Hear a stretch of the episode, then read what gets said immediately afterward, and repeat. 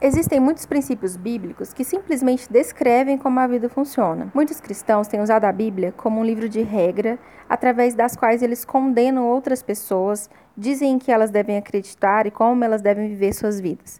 Todos nós conhecemos esse tipo de pessoa. Ninguém gosta que alguém o condene ou diga o que deve fazer. O objetivo desses devocionais não é o de julgar, condenar ou controlar, mas em vez disso, transmitir a você os princípios de vida que o ajudarão em seu casamento. Quando esses princípios são entendidos e aplicados, eles podem reduzir o nível de dor e sofrimento significativamente e aumentar a satisfação experimentada no casamento à medida que caminhamos pela vida. Para entender a diferença entre o princípio e uma regra, podemos fazer alguns contrastes. Alguém poderia lhe dizer a seguinte regra: não coloque um clipe de papel ou uma lâmina de uma faca em uma tomada elétrica. Se você não entende e não acredita no princípio de que a corrente elétrica é intensa e perigosa quando em contato direto com humanos, você pode rejeitar a regra, achando que alguém estivesse tentando controlá-lo ou impondo seus valores pessoais a você. Ao rejeitar a regra, você poderá decidir cutucar a tomada da parede com um clipe. Entretanto, porque o princípio da eletricidade é extremamente poderoso e fatal, você experimentará muito mais dor, ou até a morte, caso faça isso, do que alguém que entende e se conforma com o princípio que você julgava ser apenas uma regra arbitrária. Da mesma forma, nós descobrimos na Bíblia muitos princípios que descrevem como a vida funciona com relação ao casamento e às relações humanas. Algumas pessoas parecem violar a todo instante esses princípios que, por outro lado, são entendidos e seguidos por outras. Como resultado, aqueles que o entendem e vivem sobre eles tendem a experimentar o casamento como algo emocionalmente agradável e profundamente gratificante, enquanto aqueles que o rejeitam os violam tendem a experimentar o casamento como algo desagradável, emocionalmente doloroso, como se estivesse uma constante luta. Portanto, nesses devocionais, nós iremos examinar alguns princípios e processos fundamentais que nos ajudarão a levar os nossos casamentos de estágios de disputas e contendas constantes para a experiência agradável e gratificante que o casamento foi criado para ser. Existem três princípios chaves que são essenciais para o casamento. É importante entender que esses três princípios são sequenciais e dependentes um do outro. À medida que nós avançarmos nos devocionais, eu creio que você será confrontado com alguns de seus próprios medos e inseguranças escondidos.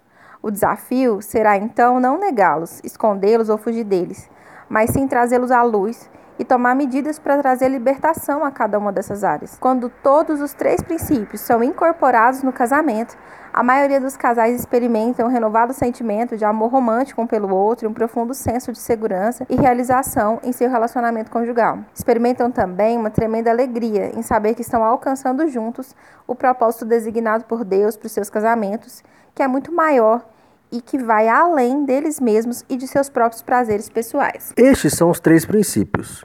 O primeiro é a aliança. Considerando que o casamento é uma aliança de sangue unilateral e incondicional, o desafio da aliança é o fato de não vivermos em uma cultura de aliança e de a maioria das pessoas não ter sido ensinada em nenhum tipo de contexto sobre a natureza e o valor de uma aliança.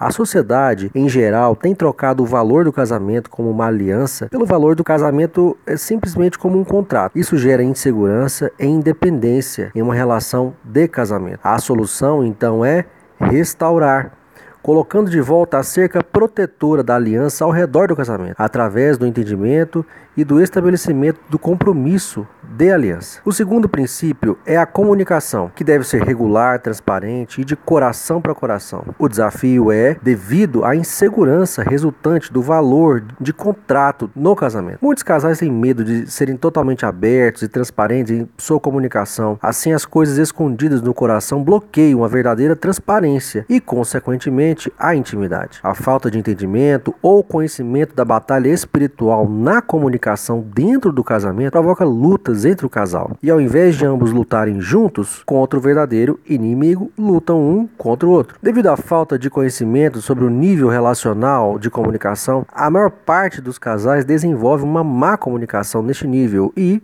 consequentemente, ferem profundamente um ao outro, sem sequer perceberem como a ferida foi originada. Então, como resultado, eles não têm habilidade para lidar com, as, com tais feridas e curá-las. A solução então é estabelecer uma comunicação aberta, constante e transparente de coração para coração, dentro da segurança da aliança no casamento. Entender e reconhecer a batalha espiritual na comunicação e tornarem-se aliados um do outro contra o verdadeiro inimigo. Tomar conhecimento do nível relacional de comunicação e regularmente trazer cura para as feridas criadas involuntariamente. Por fim, o terceiro ponto e último é a resolução de conflito. Estratégia eficaz para a solução de conflitos. O desafio é, devido à falta de comunicação regular, eficaz, transparente e de coração para coração, e devido às feridas geradas pela má comunicação relacional, a maioria dos casais não tem base de comunicação e por isso não conseguem ter sucesso ao tentar resolver seus problemas. Sem desenvolver uma estratégia eficaz,